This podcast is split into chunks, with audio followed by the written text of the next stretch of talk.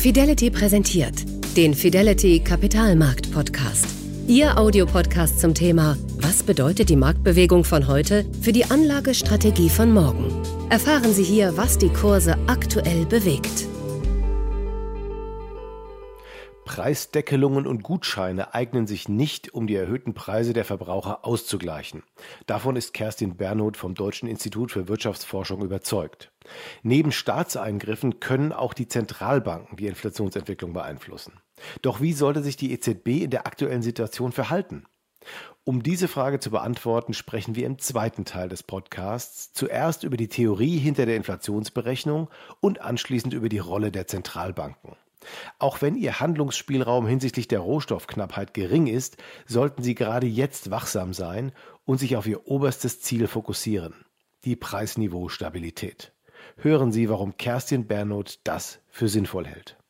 Ähm, viele haben ja eine andere Wahrnehmung von Inflation. Also die persönliche oder die gefühlte Inflation ist immer schon höher gewesen als das, was in den Warenkörben berichtet wurde. Ist das Maß, mit dem die Inflation offiziell gemessen wird, noch das Richtige? Können Sie uns vielleicht ein bisschen mehr mit reinholen, was die Warenkörbe betrifft? Sind die noch am Puls der Zeit? Sind die Gewichtungen noch aktuell? Was sind so die Unterschiede zu dem Anführungszeichen gefühlten Inflationsthema? Ja, also woran jetzt Zentralbanken schauen, ob sie ihr Mandat der Preisstabilität erfüllen, betrachtet man den sogenannten Verbraucherpreisindex. Und das kann man sich vorstellen wie ein großer Warenkorb, wo alle, wo 650 Produkte und Dienstleistungen, die Haushalte so konsumieren, drin liegen. Und dann werden die gewichtet nach dem Konsumentenverhalten des Durchschnittshaushalts sozusagen.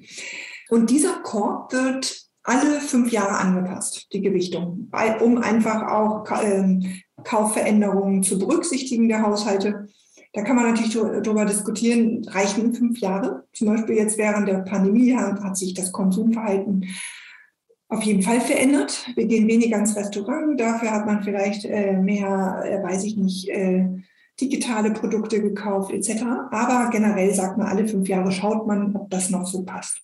Das heißt im Prinzip, dieser Korb misst die Kaufkraft meines Geldes an immer einem gleichen ähm, Korb. Und da gibt es schon Kritik. Ähm, zum einen, was viele immer sagen, ja, das ist aber doch nicht, äh, das misst aber doch nicht tatsächlich unsere ähm, Ein äh, Ausgabenbelastung. Da fehlen zum Beispiel die selbstgenutzten Wohneigentümer. Das heißt, wenn ich jetzt Hauseigentümer bin, kaufe ein, möchte gerne ein Haus kaufen oder eine Wohnung kaufen, die sind ja enorm gestiegen, die Hauspreise. Die wurden aber nicht erfasst bisher. Und da sagte man zu Recht, ähm, ein Teil der Inflation, den wir erleben, geht nicht in diesen Korb hinein. In den Korb sind zum Beispiel nur die Mieten erfasst. Äh, Mieten sind aber nicht genauso stark gestiegen wie Hauspreise.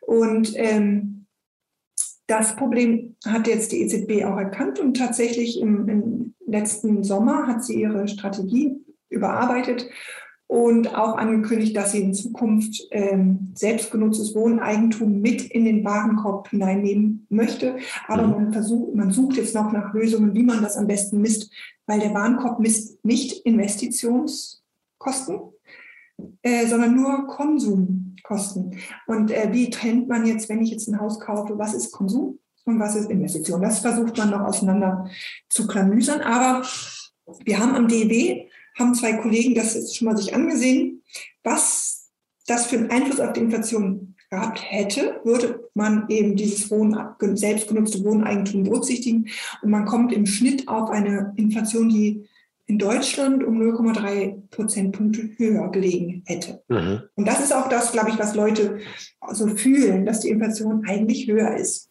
Genau.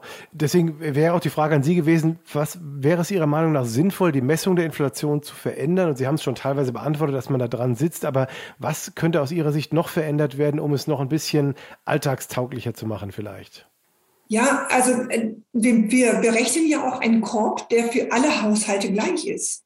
Und auch hier sehen wir ja gerade in der aktuellen Debatte, dass ähm, gerade für Haushalte im Niedrigeinkommenssektor der Anteil an Energie wesentlich höher ist, äh, relativ ihres Einkommens, als für reichere Haushalte.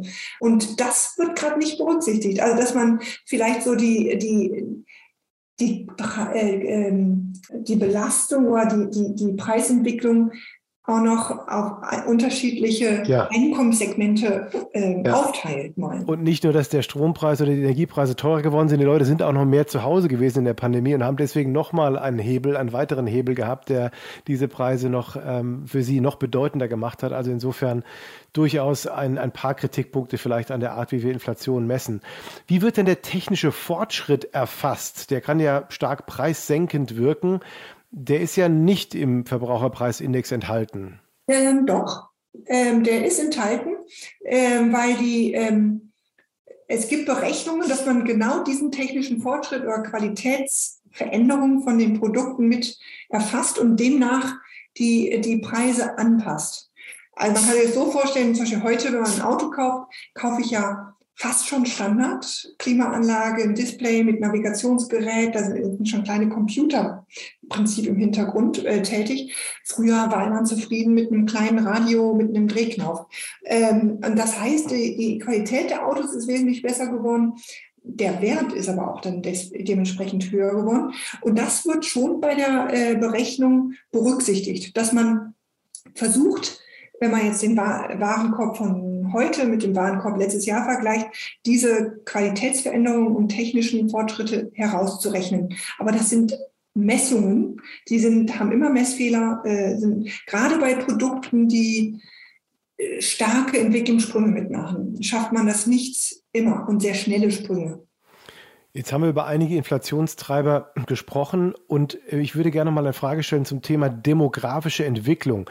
Wie wirkt sich denn die demografische Entwicklung aus Ihrer Sicht auf die längere fristige Inflationserwartung aus? Da ist man sich noch gar nicht so einig. Wir haben das neulich auch äh, in der Gemeinschaftsdiagnose versucht zu beantworten. Es gibt da verschiedene Theorien. Ähm, eine Theorie ist, dass, ähm, dass es erstmal so eine Übergangszeit geht. Aber nehmen wir an, wir sind jetzt schon in einem Prozess, wo wir viele Rentner haben. Die äh, Rentner entsparen tendenziell. Das heißt, genau. sie, ähm, sie sparen nicht so viel und äh, geben mehr aus. Und das wird sich dann natürlich ähm, äh, zinssenkend auswirken und dann auch eher inflations ja, müssen wir uns überlegen, was das, ja, wenn, wenn mehr konsumiert wird, weniger gespart wird, eher positiv auf die Inflation. Ja. Dann gibt es aber auch die andere Theorie, dass in, in dem ganzen Prozess dann, äh, dass auch gleichzeitig die Arbeitskraft abnimmt, die, das, genau. das äh, lang, längerfristige Produktionspotenzial einer Wirtschaft was sich dann eher wieder senkend auf die Inflation auswirkt. Also da ist man sich noch gar nicht so einig, ehrlich gesagt, was das genau bedeutet, aber auf jeden Fall wird es einen Einfluss haben. Sehr gut. Kommen wir mal zu der Rolle der Zentralbanken, die ja wirklich im Zentrum auch der, auch der Marktentwicklung stehen, die wir momentan haben. Dieses Jahr stark geprägt von äh, Zinssteigerungsfantasien, äh, vor allen Dingen bei der Fed, äh, aber jetzt zunehmend auch bei der EZB. Die EZB stand ja jetzt lange in der Kritik, ähm, dass sie sozusagen die Inflationsentwicklung mehr oder weniger ignoriert hat. Sie haben, glaube ich, in einem aktuellen Beitrag jüngst auch EZB-Chefin Christine Lagarde und EU-Kommissarin Margrethe Vestager zum Handeln aufgefordert. Was sollen die beiden Ihrer Meinung nach aktuell tun? Ja, die ähm, EZB, also mit ähm äh, Christine Lagarde als Präsidentin, die muss natürlich ihrem Hauptmandat der Preisstabilität nachkommen. Das ist ganz klar. Also jede Diskussion über sei es ähm, Stabilität von äh, Staatsverschuldung in den Euromitgliedern darf überhaupt keine Rolle spielen, macht sie auch nicht. Also das hört, liest man nur oft, dass die EZB sich nicht traut, die Zinsen anzuheben, weil äh, damit dann Italien äh, Probleme kriegt und wir in die nächste Eurokrise schlittern. Diese Gedanken sind da und die sind mit Sicherheit auch in den gesamten Berechnungen der EZB äh, bezüglich Finanzstabilität vorhanden, ist, ist auch problematisch. Aber trotzdem äh, ist das Hauptziel der EZB weiterhin Preisstabilität. Und da, deswegen sagen wir, okay, da muss sie aufpassen. Das Problem ist nur gegen kurzfristige Preissteigerungen in einzelnen Segmenten kann die EZB gar nicht so viel machen. Das, äh, die EZB muss A, mittelfristig denken das heißt, sie muss schauen, weil, weil die Geldpolitik viel zu träge ist. Also wenn man jetzt reagiert und man denkt, okay, eigentlich ist aber in einem halben Jahr vielleicht die Krise mit Russland gelöst und die Produktionsengpässe lösen sich, dann plötzlich wird aber jetzt äh, eine Straffung der Geldpolitik erst wirksam, kann das total kontraproduktiven Bumerang nach hinten werden. Äh, das heißt, man, die EZB schaut auf die mittlere Frist und das macht es gerade so schwierig, dass man sagt, okay, wie geht das? Die Unsicherheit ist gerade enorm. Das heißt, die, am besten, was die EZB sowieso macht, ist zu schauen, diese anfangs eher sektoralen Preissteigerungen, wie wie, wie, wie fressen die sich weiter fort in die, in, in, in, in, die, in die Wirtschaft? Also sehen wir jetzt Lohnsprünge, sehen wir kräftigere Lohnforderungen, erhöhen auch ähm, die Produzenten nun alle auf breiter Front ihre Produkte, weil die Energie einfach so teuer für die Produktion geworden ist oder Zwischenprodukte teurer geworden ist. Das ist jetzt etwas, wo die EZB tatsächlich schauen muss, weil das sind dann Inflationseffekte, die länger dann da sind äh, und mittelfristig auch in der Langfrist, wo sie wo sie für zuständig ist. Deswegen haben wir gesagt, die EZB muss jetzt handeln, indem sie sehr wachsam ist und genau darauf achtet, äh, wann, wann, wann sie einschreitet. Und wir haben äh, EU-Kommissarin, den Namen kann ich ehrlich gesagt, ich habe schon vorhin angehört, wie der eigentlich ausgesprochen wird. Margaret Vestager habe ich, glaube ich, gelesen, wird das ausgesprochen. Das ist die im Prinzip bei der EU-Kommission äh, die Kommissarin, die zuständig ist für Wettbewerb, äh, weil es einfach wichtig ist, dass wir genug Wettbewerb wirklich auf allen Märkten haben, damit die ähm, äh, Preissteigerung äh, damit wir, dass wir keinen kein Machtmissbrauch erleben in, in, Form von höheren Preissteigerungen in einzelnen Segmenten im, im Energiebereich. Ist das derzeit so? Äh, wir haben einige wenige Anbieter von Erdgas, Erdöl und die haben eine enorme Marktmacht. Da kann man aber gerade nicht so viel machen. Aber was wir in den USA jetzt beobachten, ist, dass viele Unternehmen gerade auf den Zug aufspringen und dass die Inflation eh gerade hoch ist und alle davon reden und dass sie äh, ihre Preise erhöhen, unabhängig von gestiegenen äh, Produktionskosten und quasi das jetzt so mitnehmen. Und da diese Anzeichen zeigen sich jetzt in den USA und dagegen hilft Wettbewerb. Also wenn ich jetzt natürlich eine Dönerbude habe und sage, mh, hm, alle reden von Inflation, alle sind es auch bereit, mehr zu zahlen und alle verlangen hohe Löhne, ich verdoppel jetzt den Preis meines Döners einfach auch wird das nicht funktionieren, wenn nebenan die nächste Dönerbude steht. Ja, Sie haben vollkommen recht, dass es sicherlich einige Unternehmen gibt, die die aktuelle Situation auch gut nutzen äh, für, für vielleicht Preissteigerungen höher, als sie eigentlich angebracht wären. Eine Frage interessiert mich aber doch noch äh, zum Thema Angebotsengpässe und äh, limitiertes Angebot, weil wir sagten ja, die Inflation ist im Prinzip ein Resultat aus steigender Nachfrage durch größere Ersparnis nach, der, nach dem Reopening und auf der anderen Seite limitierteres Angebot, was durch ähm, auch Produktionswertschöpfungsketten, die unterbrochen wurden, zustande gekommen ist die EZB oder die Zentralbanken können ja gar nicht so viel machen bei diesen unterbrochenen äh, Engpässen oder bei diesen mangelnden Ressourcen, weil sie können ja nicht äh, sozusagen Chips produzieren oder auch kein Öl aus dem Boden holen. Ist da nicht Zentralbankpolitik sowieso machtlos in, in, dieser, in diesem Teil des, des Inflationsgeschehens, sondern sie können eigentlich nur dann funktional eingreifen, wenn sozusagen die Nachfrage überschäumt, um dann eben der, durch den Kreditimpuls eben da wieder für einigermaßen Ordnung zu sorgen. Aber ist das Angebotsthema nicht eines, was die Zentralbanken mehr oder weniger ohnmächtig begleiten müssen? Ja, also das ist, also die, da haben Sie vollkommen recht, dass die Zentralbank viel besser auf Nach, wir nennen das Nachfrageschocks sozusagen reagieren kann, wenn eben ähm, Nachfrage enorm ist und ähm, weniger auf sektorale Angebotsschocks von einzelnen Produkten, die da eben Preissprünge hervorrufen. Und äh, oder erst recht sogar Preissprünge, die eher aus, aus Produkten, die wir importieren, herrühren. Das ist noch schwieriger.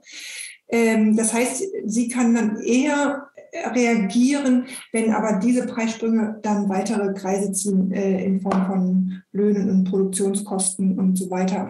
Sie, und dann oder gepaart werden, wie wir es aber auch zurzeit haben, mit sehr äh, hohen Ersparnissen und Konsumverhalten und auch sehr laxe, lax sollte ich jetzt nicht sagen, weil die Kreditstandards der Banken sind immer noch sehr hoch, aber sehr äh, großzügige Kreditvergabe. Das sind eher die Sachen, wo die, die Zentralbank darauf reagieren kann. Kreditvergabe, Konsum, Investitionsverhalten im Inland.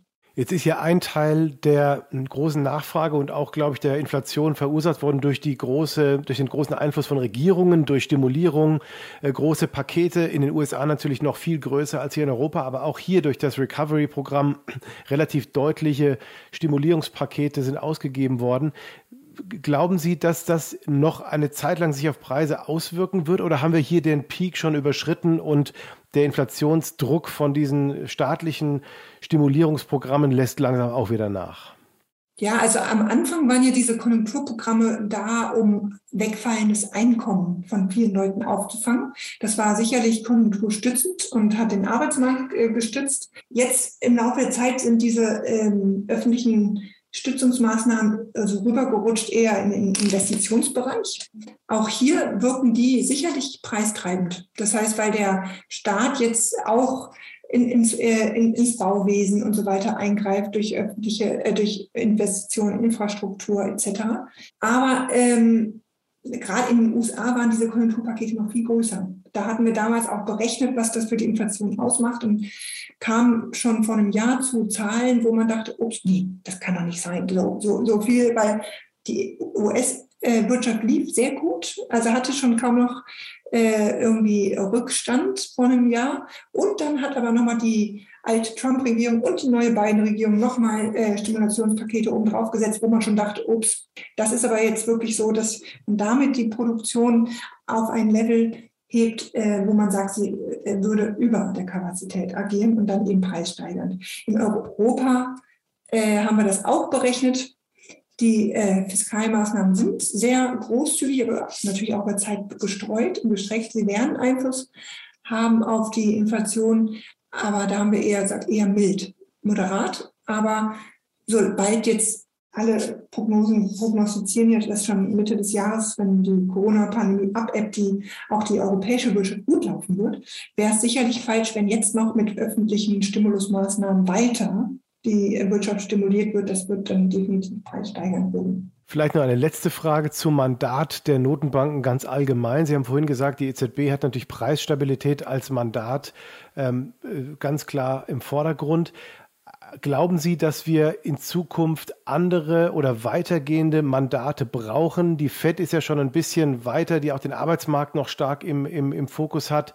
Ähm, glauben Sie, dass die Mandate der Zentralbanken sich grundsätzlich ändern? Man hat ja auch den Eindruck, dass der Kapitalmarkt und seine Entwicklungen durchaus immer eine Rolle spielen. Jedenfalls ist die Transparenz deutlich größer geworden. Auch die Kommunikation ist deutlich transparenter geworden, in dem Sinne, dass man den Kapitalmarkt doch möglichst auch gut guiden möchte und ihm keine großen Überraschungen bereiten möchte.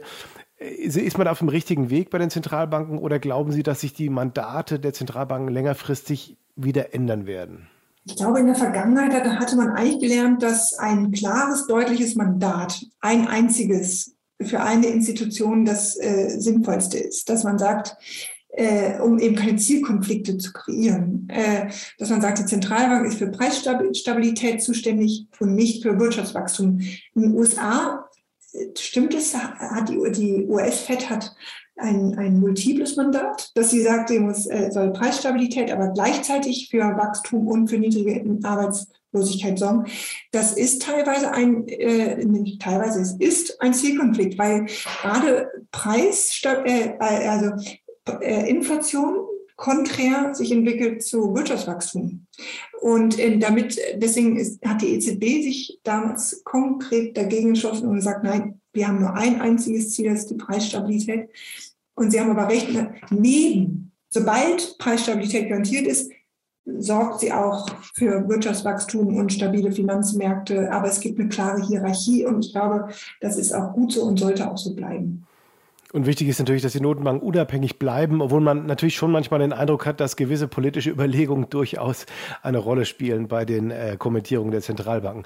Leider sind wir jetzt schon wirklich am Ende unserer Zeit angelangt. Frau Bernhardt, vielen, vielen Dank für Ihre wertvollen Informationen und Analysen, die Sie uns heute vermittelt haben. Also ich bin sicher, dass wir alle heute viel lernen konnten. Für mich selbst kann ich das auf jeden Fall schon mal festhalten. Und herzlichen Dank auch an unsere Hörer für Ihr Interesse und vor allem auch an alle Kollegen, die kräftig zum Gelingen dieses dieses Podcasts beigetragen haben.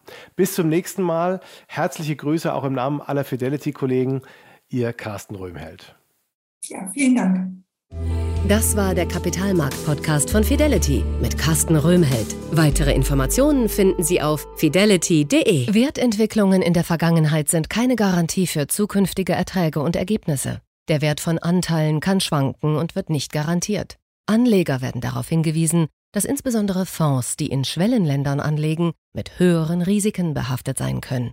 Die dargestellten Standpunkte spiegeln die Einschätzung des Herausgebers wider und können sich ohne Mitteilung darüber ändern. Daten und Informationsquellen wurden als verlässlich eingestuft, jedoch nicht von unabhängiger Stelle überprüft. Eine detaillierte Beschreibung der mit den jeweiligen Fonds verbundenen Risiken finden Sie in den entsprechenden Fondsprospekten. Fidelity übernimmt keine Haftung für direkte oder indirekte Schäden und Verluste. Weitere Informationen finden Sie unter fidelity.de.